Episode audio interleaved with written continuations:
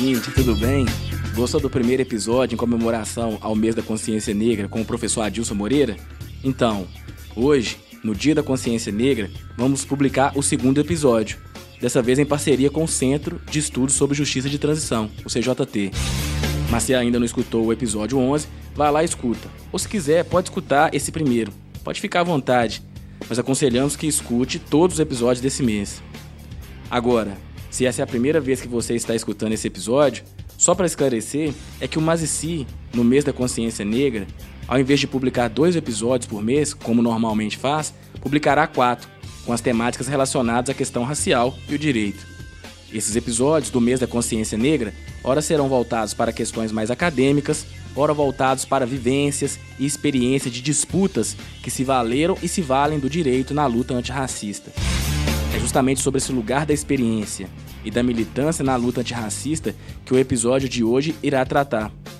Para isso, contamos com a presença do advogado e militante do movimento negro, Paulo Afonso Moreira da Silva. Paulo Afonso tem 75 anos e uma trajetória muito relevante e veio compartilhar conosco as suas experiências na luta antirracista. Ele foi membro da Comissão da Verdade em Minas Gerais Atualmente é diretor jurídico do Centro Nacional de Africanidade e Resistência Afro-Brasileira, o Senarab, e conselheiro do Afoxé Bandarerê. Ah, antes de iniciarmos o episódio, apenas um esclarecimento. Tivemos um pequeno problema técnico com o arquivo de áudio no momento da gravação e a qualidade não ficou 100%. Pedimos desculpa por essa questão, mas nada que comprometa sua escuta. Então, depois dessa introdução básica, você já sabe, né? É só apertar o play.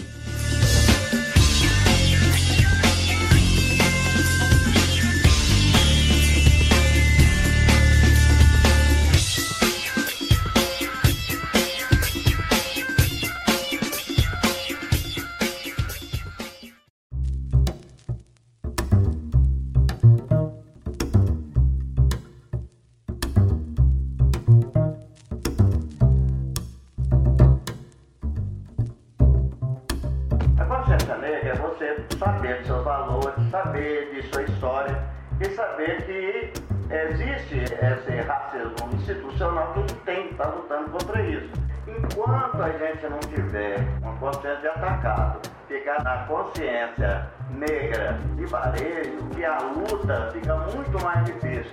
O racismo, ele foi colocado de uma forma tão institucional que pegou todo mundo. Não ficou uma coisa só para branco. Não é só o branco que ficava achando que o negro não prestava, o próprio negro achava que não prestava. Acho que não mudou. Eu acho que hoje, eu fico vendo ali na Praça 7, só negros com mochila que eles colocam na parede. Acho que não mudou. Todo negro é, um, é perigoso, todo negro é um, é um marginal.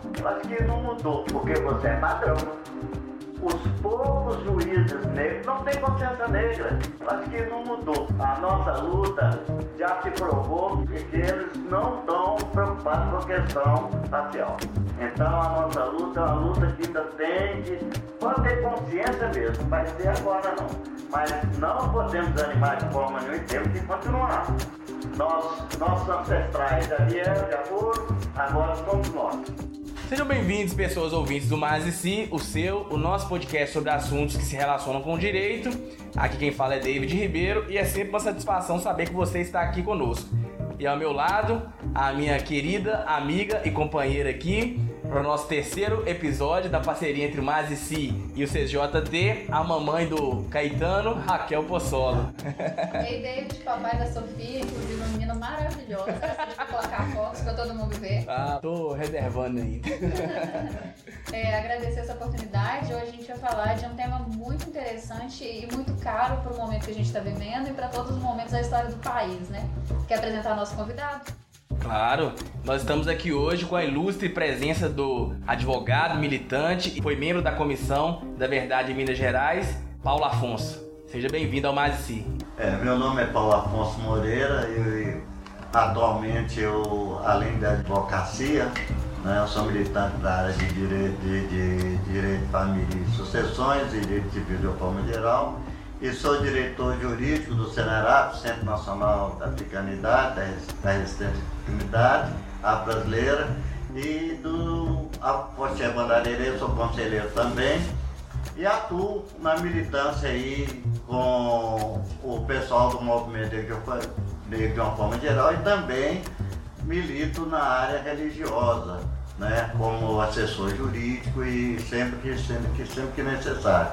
Estou aí desde 1986 aí no movimento negro, onde eu tive consciência negra pela Associação Nacional Casa Dandara, que foi fundada pela Diva Moreira, minha irmã, e estou durante todo esse percurso acompanhando aí a, a, o desenvolvimento do trabalho aí do nosso movimento negro. É isso aí. Então, ouvinte, antes de iniciarmos a nossa pauta inicial, vá lá nas redes sociais, curta a página do Mazici do CJT no Facebook, nos siga no Instagram e no Twitter e depois é só apertar o play. Paulo, o senhor foi um dos membros da Comissão da Verdade em Minas Gerais. E uma das críticas que ela e a Comissão Nacional da Verdade sofrem é justamente sobre a omissão a respeito da questão racial na ditadura. Está mais que provado que a ditadura perseguiu sim o movimento negro nesse período e de certa forma porque as reivindicações dele eram contrárias ou ia na contramão de uma espécie de moral ditatorial, se é assim que eu posso dizer. E essa moral estava pautada nas ideias de democracia racial, religiosidade cristã, entre outras que a gente conhece hoje em dia. Essa denúncia de violação contra o movimento negro e contra as pessoas negras foi feita tanto pelo Movimento Negro Unificado, o MNU, no contexto ali de discussão sobre anistia, e o MNU inclusive dizia que todos os presos eram políticos. E atualmente também a gente sabe que existem documentos oficiais e estudos como os da professora Flávia Rios que demonstram isso. E aí até mesmo para que possamos iniciar nossa conversa, fica um questionamento. Por que essa ausência da comissão sendo que outras populações subalternizadas, como a comunidade LGBT e os indígenas, que inclusive o senhor é responsável pelas pesquisas, estavam presentes no debate e a questão racial não? A questão do negro foi levantada em várias vezes, é, em várias reuniões públicas que nós tivemos, falaram assim, e o negro? Não atuou aí na ditadura, não teve nada do negro na ditadura? E a resposta que nós tivemos é que realmente não houve um enfoque destinado só à questão racial, à questão étnica na ditadura. Por quê? Porque ficou difuso. Os negros estavam, os negros foram estudados dentro da ditadura, dentro do sindicato, dentro da questão do campo e em outros locais. Praticamente, se você pegar a área que a Convém trabalhou no estudantil, você não vai encontrar negros, era classe média. Aí você vai encontrar outros setores, por exemplo, até a igreja da época era igreja também de classe média. Quando você vai ver a, a pastoral, vai ver as organizações da ação popular, sempre classe média. Então, é, dificilmente você vai ver o negro nessa época da ditadura militar atuando enquanto, enquanto mesmo negro. Ele está atuando enquanto sindicato é um, um operário sindicalizado ou como um lavrador do campo nesse sentido. Aí ele aparece nos relatos, mas não aparece como questão ética, aparece nesses aspectos aí. E a Diva, minha irmã Diva Moreira, ela achou que era interessante fazer a comissão da verdade da questão racial. Só que a gente não deu conta se aqui, para fazer uma coisa que era de Estado, foi a dificuldade que teve, imagina uma organização. Então havia dificuldade das pessoas que eram militantes de conseguir achar horário para poder se reunir. E aí também a gente não tem, não tem ainda assim muitos livros, muita coisa para a gente pesquisar. Teria que realmente ser um trabalho de muito fôlego e isso aí demandaria viagens, dinheiro, pesquisa e uma gama de pessoas, como estagiário, como pesquisadores e tudo, e a gente não teve fôlego. Espero que é uma semente, que essa semente venha germinar e que a gente venha até a Comissão Nacional e as comissões estaduais relativas ao negro na ditadura militar, porque não se pode considerar o negro só na questão de samba, só na questão aí de música, só na questão de capoeira. ainda mais tratado muito de forma folclórica, que é o que interessa a instituição, né? negando a eles uma personalidade que pode atingir a, a, a lugares onde eles nunca foram destinados, como a medicina, a engenharia, de uma forma geral, né? Não estou dizendo um ou outro que atingiu esses patamares, mas estou dizendo assim, em termos mais de massa, como acontece com a questão do, da raça branca. Então, a gente espera, né? Todo esse trabalho que nós fizemos lá, desde 1986, alguma coisa assim, que foi a questão que eu falo, porque foi quando eu comecei a ter a consciência negra através da Casa da Andara. Porque antes eu trabalhava só na parte religiosa e militância na área social. Mas eu não ligava a minha, minha militância social com a questão étnica. Aí essa militância social só foi ter esse enfoque depois que eu fui para a Casa da Andara. Aí foi que eu comecei a tomar consciência do, de tudo que tem o fundo a questão racial. E, então a gente espera que hoje, com as lideranças que nós temos aí, a, essa juventude, participei de um encontro que teve de jovens lá na, lá na Praça Estação, e era, era um fundo religioso, mas assim eu vi como que essa juventude está avançando, como que eles estão responsáveis. Era uma preocupação muito que a gente tinha, todas as organizações nessa época, aí de, desde o MNU, o Caso da Andara, a gente preocupava em ter é, é, novos líderes. Era muito chato, você ia para encontro lá no Rio, eram as mesmas caras. Ia para São Paulo, eram as mesmas caras. Sempre os mesmos militantes, né? Isso nos preocupava, assim, gente, até quando que vai ser só nós?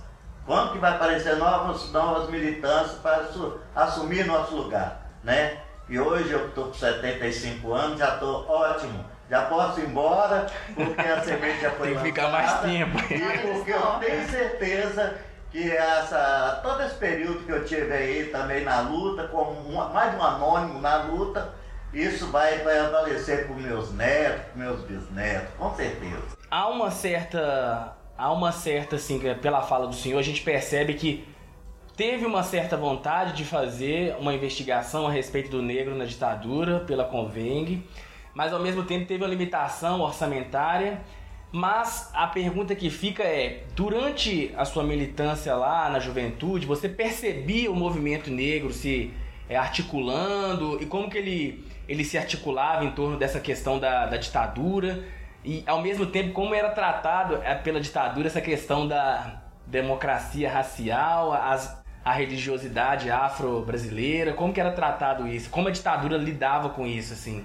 É, na época da ditadura, não havia a, assim, a consciência negra como hoje existe, né? Por exemplo, eu fazendo parte da lá a São Católica que tinha aqui na Rua Espírito Santo, no edifício Pio XII, você tinha a JAC, que é a Juventude Agrária Católica, a JEC, Juventude Estudantil Católica, a JICA, Juventude Independente Católica, a JOC, Juventude Operária Católica e a JUC, Juventude Universitária Católica.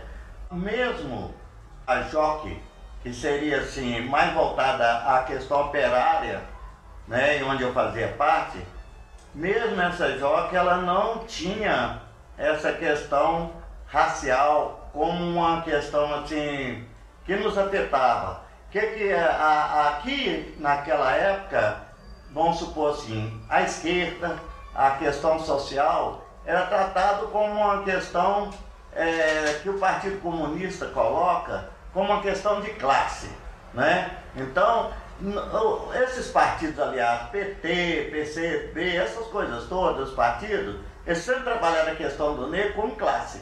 Entendeu? É aqueles mais pobres que precisam de serem, é, é, de terem seus direitos resgatados e tudo, mas não, é, não tem assim aquela questão de discutir raça. Hoje, como a maioria do, por exemplo, do PT, a maioria das pessoas lá que trabalham na questão racial realmente tem consciência e hoje se trabalha isso realmente.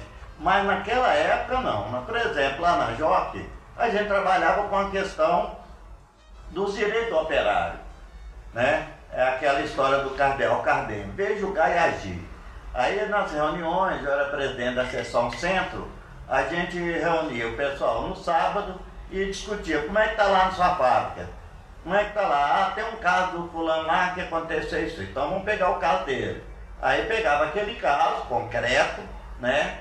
Olhava como que era a situação, como que ele agiu naquele fato e se aquela ação dele seria realmente a melhor ação ou teria outros caminhos. Então era ver, julgar e agir. Então era essa que a gente fazia, não tinha esse viés da questão racial nem étnica. A gente estava olhando ali uma questão social, simplesmente social, entendeu? E mesmo se você for ver na época os partidos de esquerda que tinham na época, eles também não tinham. É, antes a gente tinha o, tinha o PSD como partido social e a UDN como partido da, conservador. Você está entendendo? Isso realmente também levava. Quem estava no PSD eram aquelas pessoas que também tinham problemas, eram os mais pobres, os marginalizados, essas coisas. A UDN já eram os fazendeiros, já eram aqueles conservadores.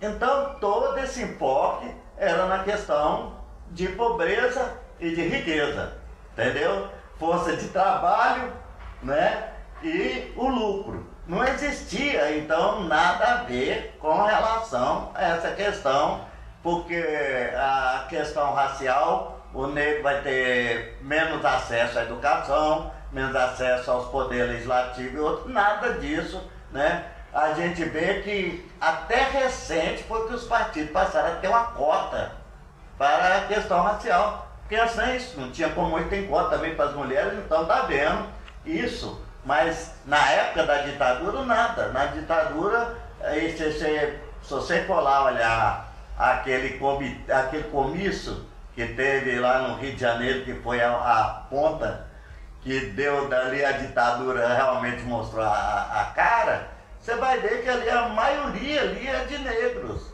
Entendeu? Ainda mais no estado do Rio. É bastante mestiço o Rio. Mas você não vai encontrar nenhuma forma que aquele comício teve qualquer viés é, não tem.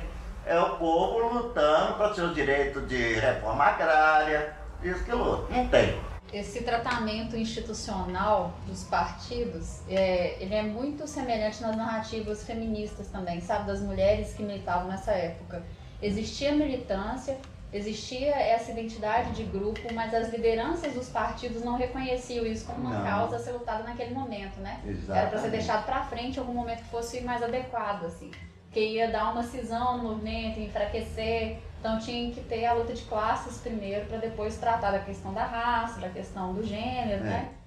É, isso lembra muito que você está contando, Paulo, uma coisa que a gente estava comentando antes sobre o racismo estrutural e o próprio mito da democracia, democracia racial. racial.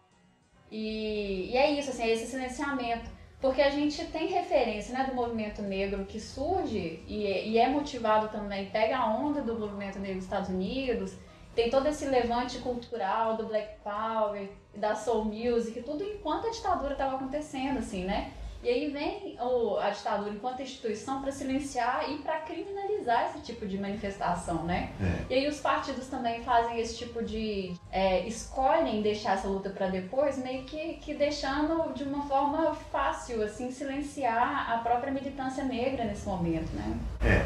A questão, assim, a gente, quando se fala na questão racial e fala na questão da ideologia branca, muitas pessoas é, fica imaginando que a gente tem que juntar os negros e ficar brigando com os brancos. Não é isso. Sempre a gente explicou que é igual a questão de consciência. Consciência negra. O que é a consciência negra? A consciência negra é você saber dos seus valores, saber de sua história e saber que existe esse, esse racismo institucional que a gente tem que estar lutando contra isso, de todas as formas. E um dos problemas que nós temos nessa luta que também acontece assim no feminismo, mas não acontece tão assim de forma tão clara com a questão étnica, que é o seguinte, é, as pessoas é, hoje está havendo uma certa unidade, mas os capoeiristas imaginando que através da capoeira vai haver resgate, que vai haver consciência negra, vai haver difusão, né? eles têm os próprios trabalhos deles que precisam ser reconhecidos como educação física para as escolas. Né? E aí, o pessoal da dança já acha que a dança é uma questão cultural, é uma questão que pode envolver mais a questão da discussão racial e que através da dança pode haver então um avanço na questão da luta contra o racismo. Aí vem os, os da, da área política, que acham que tem que ser brigando contra o governo, brigando contra os partidos, brigando contra todos, e aí é que vai resolver a questão racial. Aí vem a pessoa religiosa achando que através da religião é que vai converter todo mundo para saber que é ali que vai resolver. Enquanto a gente não tiver essa consciência, vamos supor, de atacado, uma consciência de atacado, ficar na, na consciência negra, mas uma consciência de varejo, eu acho que a luta fica muito mais difícil. As mulheres negras reclamam muito a questão feminista, que elas, elas entram na luta pela mulher, mas elas não têm muitas das suas, das suas necessidades levadas em conta dentro desse feminismo. Porque o feminismo ele tem uma, um viés muito, muito branco.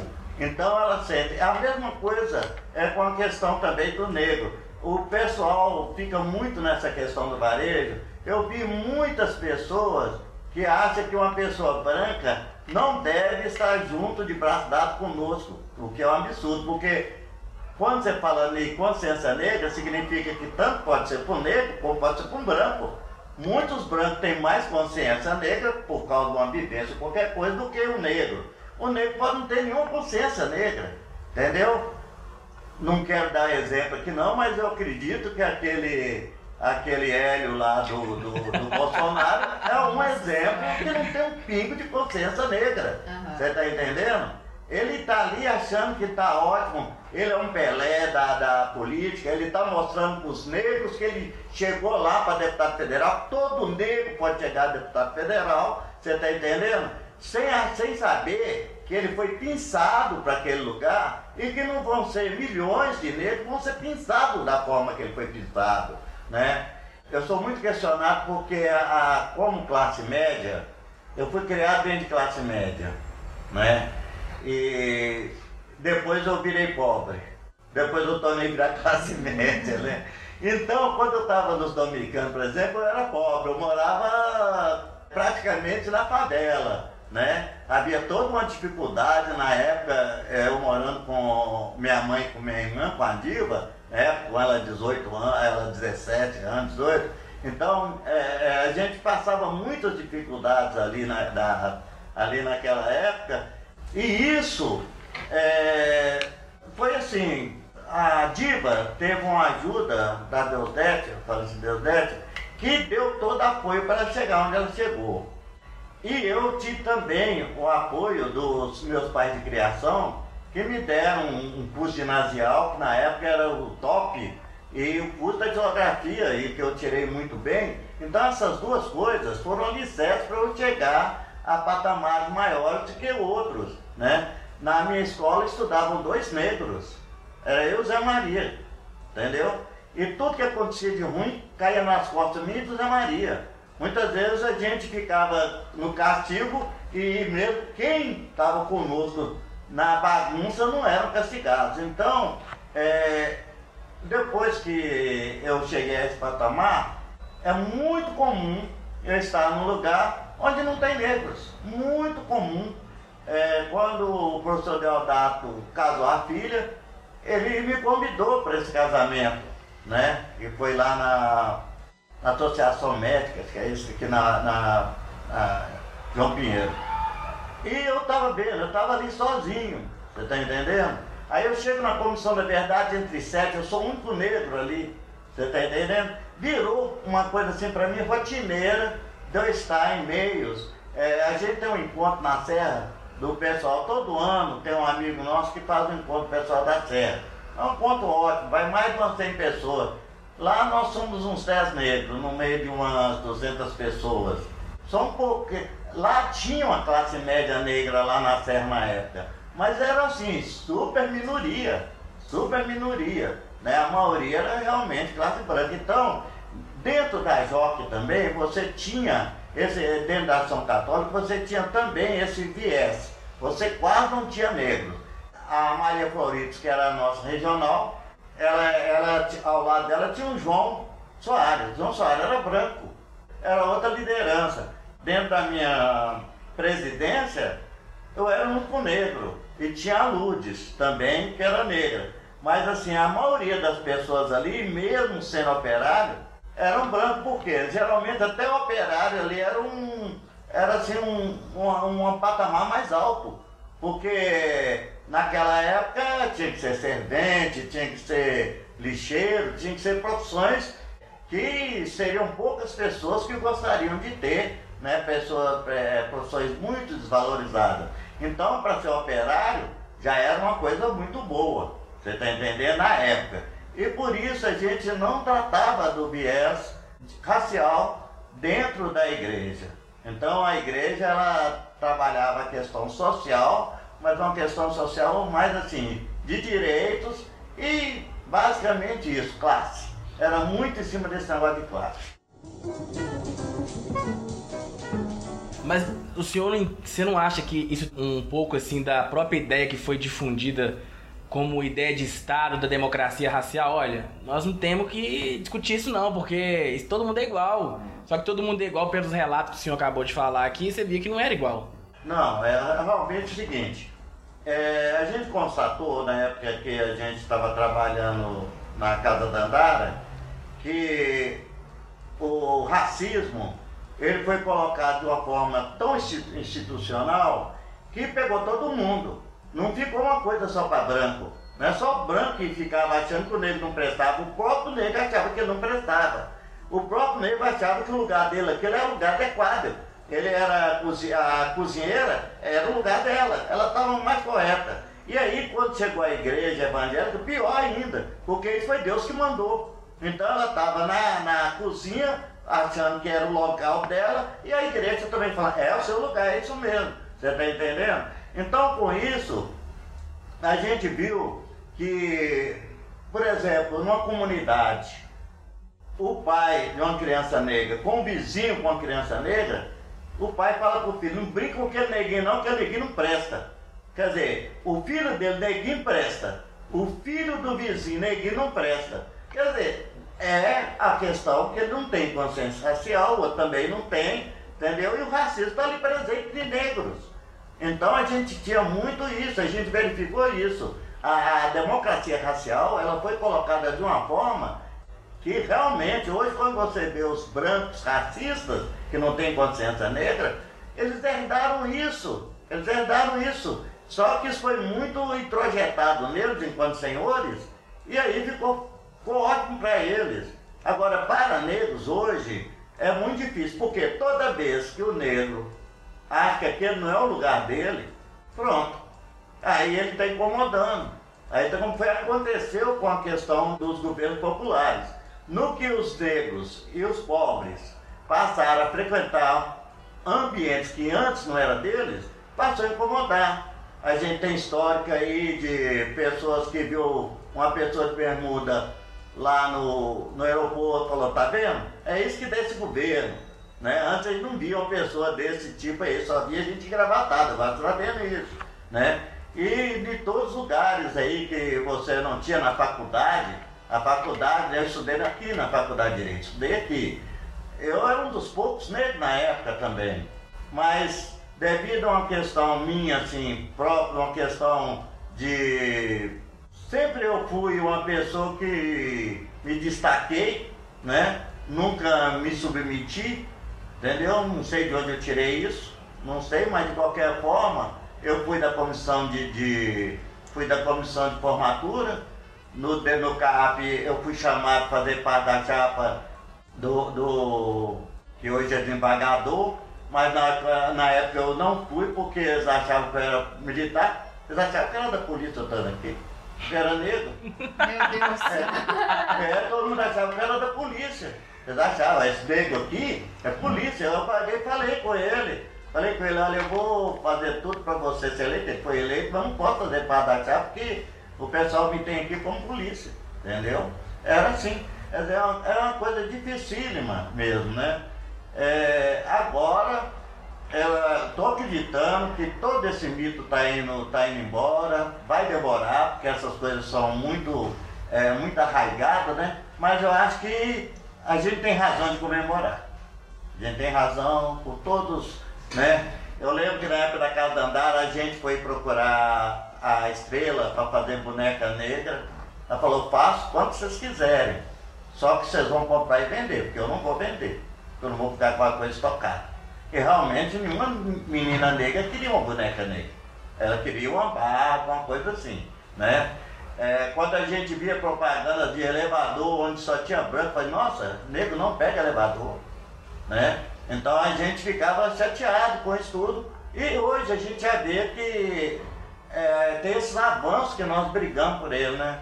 É, a Casa Dandara, ela tinha uma fórmula de trabalho que era, eu considero assim, inovador excelente, porque a gente trabalhava com a criança e com a família da criança e, e com a escola. Então era um tripé. Por quê? Se você fizesse o cabelo afro na criança, a mãe chegava e desmanchava. Aí a escola não deixava a criança entrar. Então a gente tinha que fazer esse trabalho junto à escola e junto à mãe, junto aos pais, para eles se empoderar, achar que aquela. Que, né? Eu lembro na casa da Andara que uma, uma pesquisadora que esteve lá perguntou para uma das nossas crianças lá assim, quanto tempo leva para você cuidar desse cabelo? Ela falou, ah, deve ser umas 4, 5 horas mais ou menos. Ah, que cabelo bom, hein? O meu tem coisa, tipo, tem que gastar duas horas todo dia, né? Porque ela perguntou assim, quanto tempo que demora? Demora um mês para refazer, né? Falou, ótimo, porque o meu tem duas horas todo dia, eu tenho que estar tá cuidando, né? Ela falou, esse cabelo aqui é bom. E realmente era isso que a gente passava para essas crianças, né? A roupa, a, a, a, nossa cultura e tudo, né? A diversidade, a gente passava isso lá na casa da Andara. Lá tinha, lá podia padre, podia pastor, podia ir pessoas de religião de matriz africana.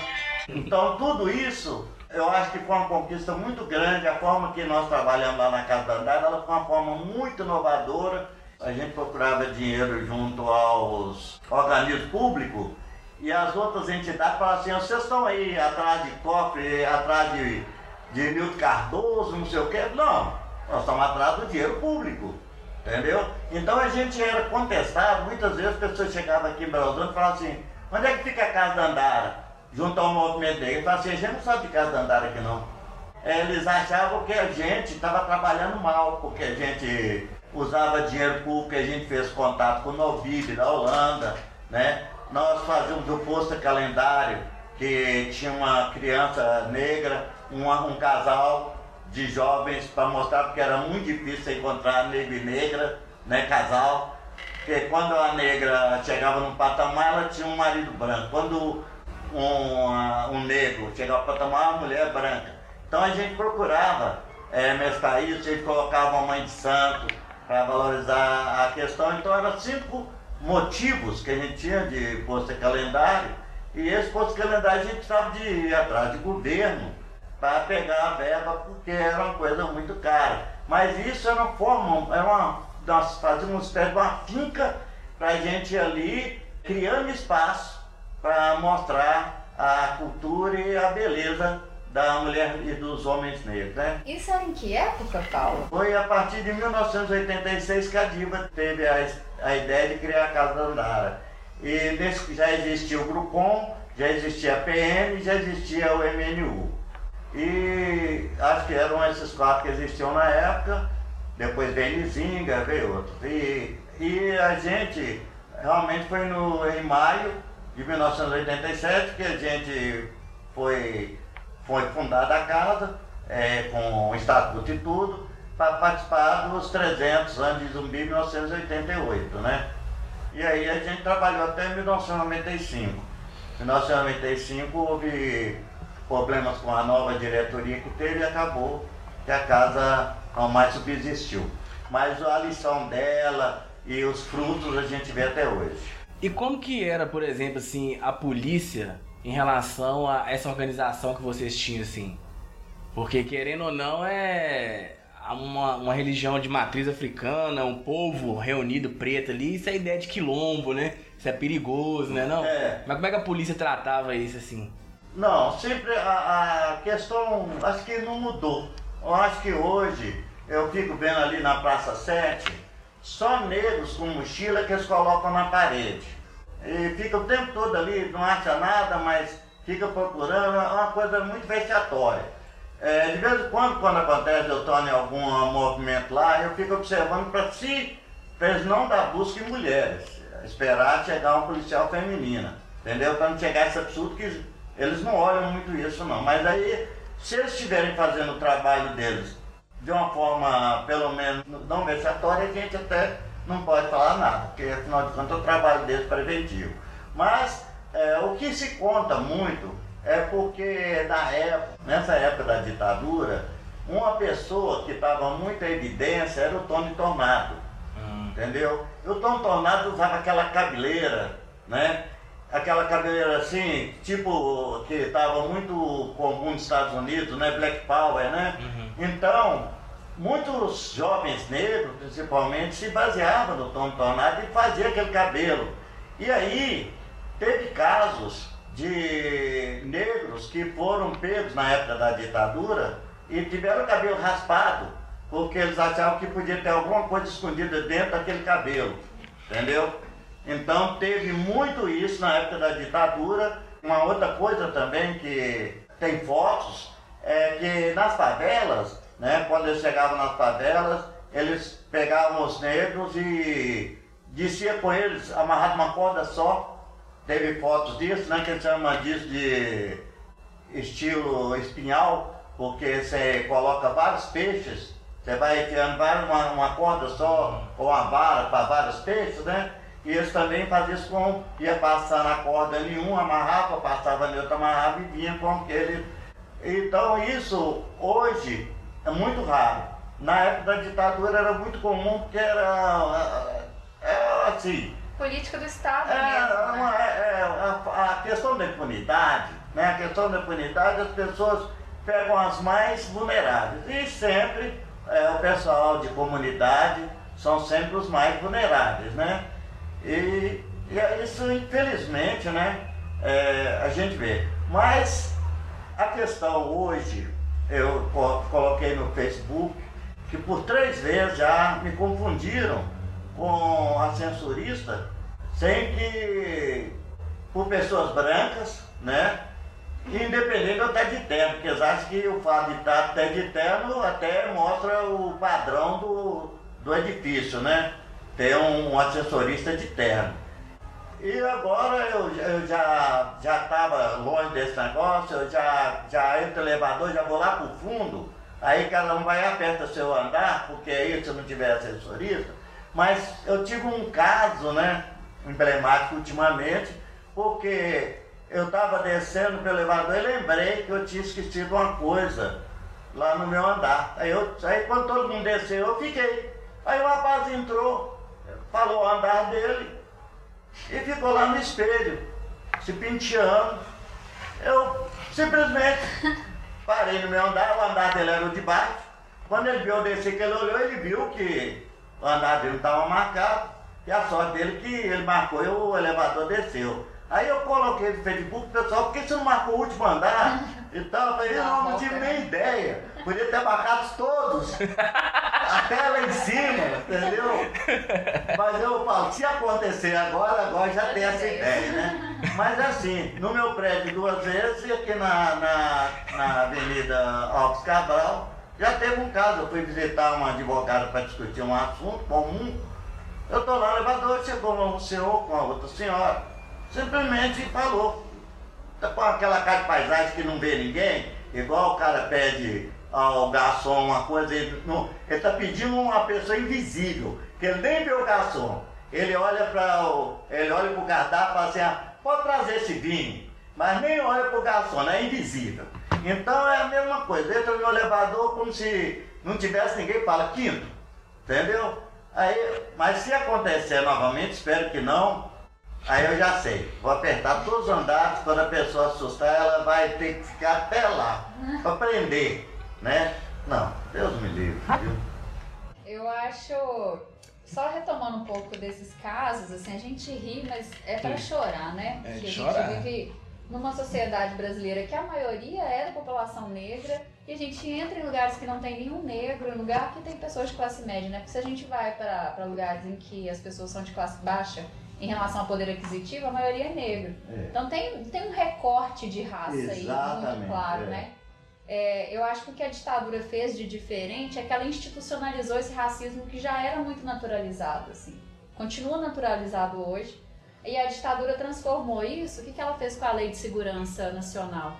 Essas manifestações é, a favor da cultura negra, é, da música, essas manifestações culturais e estéticas, elas começaram a ser perseguidas pela ditadura, no sentido de que se você reclamasse que estava sofrendo racismo ou que estava sofrendo algum tipo de violência, você estava violentando a democracia racial, você estava violando um direito, É. sabe? Você estava sendo o subversivo que estava prejudicando a ordem do Estado. Então, assim, essa, essa democracia racial na ditadura, ela vira uma política de Estado, ela é institucionalizada oficialmente, assim. É, nós tivemos, da- nós tivemos nessa área aí de cantores também, né, é, reclamações nessa, nessa questão de que tiveram músicas e também foram censurados. Na época havia censura de uma forma geral e a maioria que era, principalmente sambistas, tudo, eh, tinha que fazer as letras muito assim, não tinha como nós temos hoje a liberdade de fazer essas letras que você vê dos enredos da escola de samba, não tinha. Você não podia de forma nenhuma falar sobre eh, contra o regime, que eles falavam contra o regime, a gente não podia, né? Então, há avanço, há, não tem a menor dúvida, nós temos avanço sim. Mas acontece que eh, há muito ainda para lutar, muito, porque, como disse, é institucionalizado. A questão da polícia é um caso sério. Nós temos lá dentro do Senarabe, nós estamos lá com Defensoria Pública, nós estamos com Direitos Humanos, nós estamos com a Assembleia Legislativa, com a Frente Parlamentar, nós estamos com a SEDESE, mas o principal nós não estamos, é com a Segurança Pública. Então a gente está brigando para essa frente que nós estamos fazendo ter a segurança pública. Nós estamos lá com a, a, a frente da parlamentar, está tentando chamar, fazer uma chamada de uma reunião com a segurança pública, porque com o Genilson, lá na Polícia Municipal, a gente já conseguiu fazer alguns trabalhos. Por quê? Porque no imaginário que eles colocam para a polícia, todo negro é, um, é perigoso, todo negro é um, é um marginal. Você está entendendo? Então a gente tem um caso assim emblemático de um estudante com a sua mochila, que toda vez que vai, passa lá numa blitz, eles têm que pegá-lo e olhar a mochila. E aí ele pergunta, mas por que, toda vez que eu passo aqui você tem que pegar minha mochila? Porque você é padrão. Entendeu? Não importa que ele é estudante. Não, ele é padrão, ele é negro. Ele é padrão. Entendeu? Então, isso a gente tem que fazer um trabalho. A Polícia Militar, que hoje tem um contingente muito grande de negro, provavelmente, se continuar a exigência de curso superior, vai, vai embranquecer essa polícia, entendeu? Porque com essa, com essa política que está aí, que está tirando a universidade do- dos negros, como foi colocado nos governos populares, é um risco muito grande dessas cotas, que aliás estão muito mal usadas por muitos brancos por causa da questão aí de falar que a avó era negra e que a bisavó era negra, e com isso está conseguindo ocupar vagas realmente de, de negros. Então, há um risco até dessa polícia ficar totalmente uma polícia é, embranquecida. Mas acontece que a maioria das praças, que a gente fala praça que vai até sargento, né? A maioria de soldado, é, cabo e, e sargento é negros, porque a- a- dificilmente você vai encontrar oficiais negros, né? Como hoje, encontrar oficiais mulheres, né? É muito difícil, ainda é a minoria ainda. Mas ainda essas pessoas negras que estão lá não têm consciência negra. Entendeu? É, eu vi isso na, no judiciário, os poucos juízes negros não têm consciência negra. Eles vêm de classe média, entendeu? Essa classe média praticamente foi pouco atingida pela questão racial. Porque muita gente falava que não, não existe problema racial não, é só ter dinheiro. É só ser um Pelé da vida aí que não tem nada. Existe sim. Eu falo, pega um negro que não tem raiz, ganha na loteria e vai lá no Belvedere comprar um apartamento onde não tem nenhum negro. Vai ver se eles vão lá. Toda vez que eles chegam, eles vão achar ele, você vai no apartamento, vai lá para o elevador de serviço. Não, eu sou dono. Dono? Dono? É lamentável. Não vai acreditar de forma nenhuma. Por quê? Porque lá os negros não são donos. Os negros lá são serviçais. Entendeu? Verdade. Então não é a pessoa falar assim, não, a questão racial é uma questão de dinheiro. Não é. Não é uma questão disso. É uma questão de ser estudante. Não é. Nós estamos acostumados aí, advogados negros, entendeu? Políticos negros, a ter problema com a polícia. Comigo já tem polícia querendo revistar a pasta minha. Claro que eu não deixei, mostrei para ele, foi minha carteira. Falei, não tem.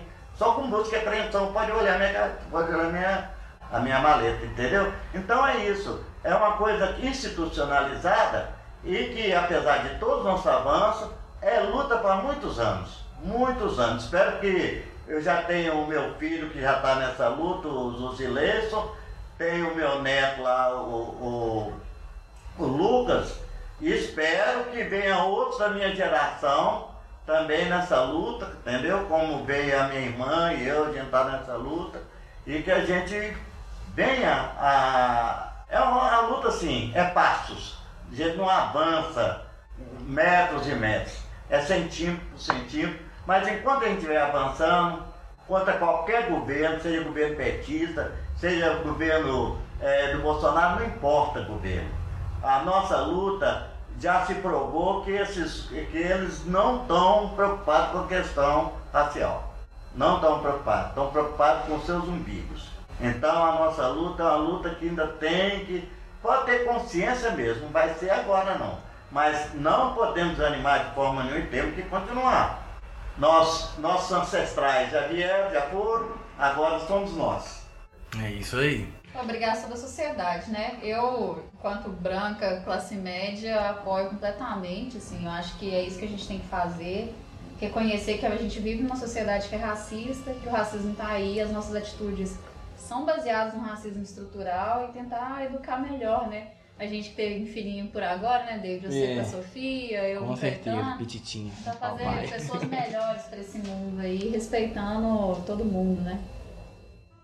Eu acho esse recado final seu, Paulo, de, de chamar todo mundo para continuar lutando, continuar aguerrido e continuar com o movimento estabelecido, eu acho que é um excelente recado pra gente deixar pro final, assim, né? É. A luta continua, é a luta que é de todos nós, da sociedade brasileira, pra gente ser uma sociedade melhor, Com né? certeza, Não é uma luta é. só dos negros, Não é uma questão só de negros. não é de todos Como nós. a questão feminista não é só das mulheres, como a questão de LGTB não é só deles, Uhum. né? Nós temos sempre que estar todos irmanados nessa luta, que é uma luta contra o preconceito, é uma luta contra a cidadania, né? Temos que todos. contra a desigualdade e a favor de uma democracia de fato, né? Com Acabar com certeza. esse mito aí. É verdade. E é, e é complicado, assim, porque a gente até vê a questão da ditadura e tudo, a transição, mas tudo que aconteceu lá tem reflexo ainda hoje, né? Porque a polícia continua Com perseguindo certeza. quem? Com certeza. Continua tirando o carinha da mochila lá, o elevador é, é a mesma coisa, né? Isso. E aí tem que acabar um pouco com. Um acabar não, tem que bater de frente justamente com essa questão de. essa ideia que foi fortificada na, da- na ditadura da, a respeito da democracia racial. Não tem democracia racial, isso é mentira, isso é conversa pra boi dormir. E a gente vê isso nas práticas, nas falas do senhor aqui. E justamente a polícia, como eu também sou de família militar, meu pai era militar.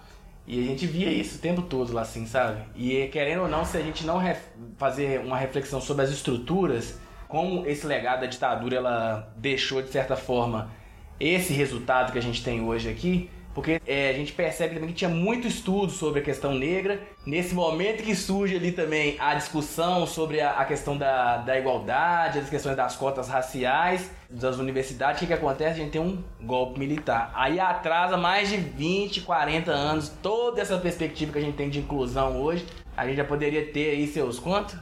40 anos, né?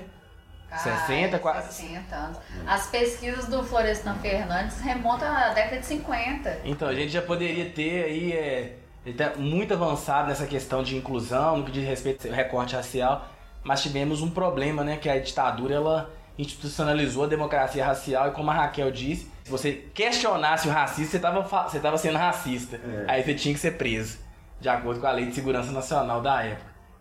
É um silenciamento. Ah, sim. Silêncio. A questão, é, essa, essa questão, você fala, né? Quando a gente quer ter voz, eles nos tiram a voz. Mas o, o, a, uma preocupação que a gente tem, acho que é a preocupação que a gente tem que ter, é nessas ferramentas da luta. O que, que nós temos de munição para essa luta nossa? A gente sabe que as grandes potências, elas são potências pela questão da educação.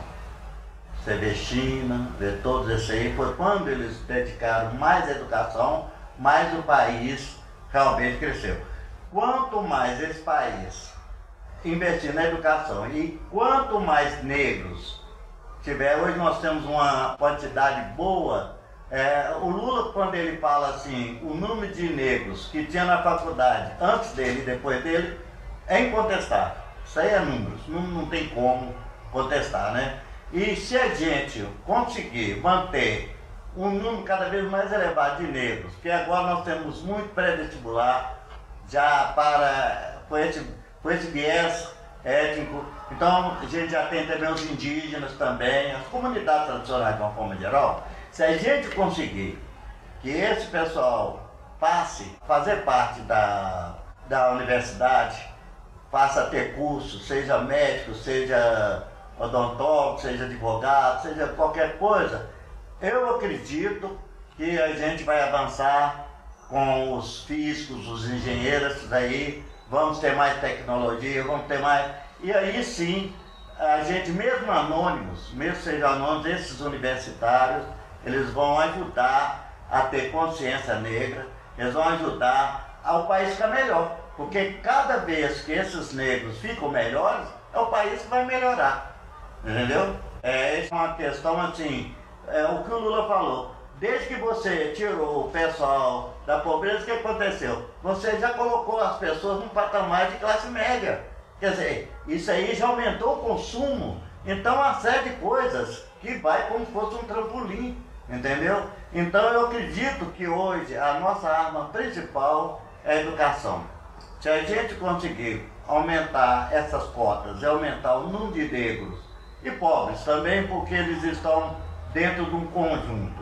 Se a gente conseguir isso, a gente pode fazer uma mudança muito boa nessa sociedade, entendeu? O pessoal ter consciência da questão racial, que isso não pode ficar institucionalizado, não pode ter essa questão do imaginário que o negro não presta. Temos que acabar com isso. Vamos empoderar pelo cabelo, mas não pode também achar que a pessoa que alisa o cabelo, ela não tem consciência negra. Não, a pessoa tem que ter essa diversidade, a gente tem que entender isso. Vamos ter as nossas roupas coloridas, tudo bem, mas vamos também atender a diversidade, pode ter pessoa com consciência negra, sem precisar de usar uma roupa afro, a mesma coisa religiosamente também. A pessoa pode ser evangélica, pode ser católica, pode ser judaica e pode também ter consciência negra está de braço dado conosco nessa luta. Quanto mais brasileiros estiverem juntos nessa luta contra essa democracia racial, contra essa instituição ética que tem no Brasil, quem vai ganhar o país? Um país mais solidário, com certeza, um país mais justo, com certeza, e um país que vai chegar no ponto que ele precisa de ser uma nação entre as maiores nações. Ele tem tudo para isso: riqueza mineral, um povo totalmente diferente, que brasileiro é totalmente diferente. Já falaram que a NASA está perdendo tempo em estudar o brasileiro, entendeu? Está perdendo tempo, é um povo que sabe trabalhar as coisas e com certeza nós vamos superar todas as dificuldades, principalmente política que hoje nós estamos vivendo. Essas atitudes fascistas desse governo Bolsonaro não vai passar, entendeu? Isso não vai à frente. Os bolsonomions que estão aí vão diminuir porque só vai ficar aqueles de cabresto, como existe petista de cabeça, como existe talvez pessoas PDT cara de cabeça, existe também o pessoal PCL não diz, porque eles é um partido que jogou ele lá em cima e agora não tem nada a ver. Mas acontece que tem as pessoas que os pais vieram lá da casa grande e eles sempre foram acostumados a tratar a empregada, estupar a empregada e ficar por isso mesmo. Ótimo, meu filho fez isso, que beleza, homem, tá certo. Vai acabar tudo isso. Se um, uma pessoa estupar uma empregada, vai ser preso, ela vai dedurar tem a delegacia especializada. Então nós vamos, eu estou acreditando, não sei quando, quando fala qual, quantos anos eu tenho, eu falo que deve ter mais 10, bom demais se eu tiver mais 10. Então, mas eu quero o seguinte, quanto mais tempo eu viver, eu quero ver esse avanço. Eu quero ver a denúncia da questão do racismo, a denúncia da questão do machismo, tudo. Eu quero que esse país pegue o rumo que acho que o Criador mostrou para ele que não viu até hoje. É isso aí. Uma mensagem muito forte, a gente precisa disso mesmo. E a gente até se espelha um pouco assim, né? Chegar na, na idade do Senhor com essa esperança que a gente, a gente fica tão triste no dia a dia, né? É. Ver assim, o Senhor tá com toda essa experiência e ainda acreditando no dia de amanhã, isso é muito bom. Claro. Né? Nossa, dá um ânimo na gente, né? Com certeza.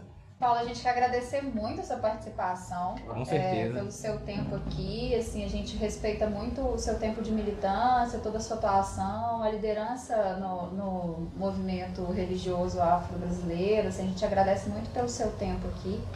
Agradeço de novo, David, pela, pela oportunidade de participar do Mais em Si através do CJT. Ah, agradeço. Eu que tenho que agradecer essas experiências ímpares aqui muito e bom. E essa oportunidade de discutir esse tema, né? Que é. ele é silenciado na justiça de transição, é silenciado nos estudos sobre a ditadura. Bom, eu vou agradecer aqui o convite, né? Principalmente aí pela Raquel, minha parceira lá que pouco que eu estava lá na Comissão da Verdade, ela saiu. Tivemos pouco tempo junto, mas eu fico agradecido por esse convite. Se eu tiver contribuído de alguma forma, já eu fico muito satisfeito que a minha ideia de ter vindo aqui foi justamente de contribuir. Se eu conseguir fazer isso, então eu já estou satisfeito. E na minha época de militância, a gente aproveitava espaço do rádio na televisão, somente quando era no 13 de maio, no 20 de novembro, era espaço que a gente tinha para a gente poder falar sobre a questão étnica.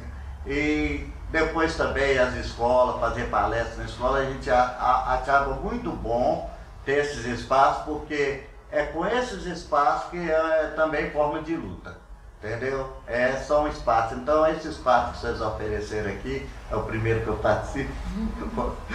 Mas eu fico muito feliz e desejo sucesso aí sempre para vocês, tá? Em todas as outras áreas que vocês trabalharem. E zumbi vive. Que bom.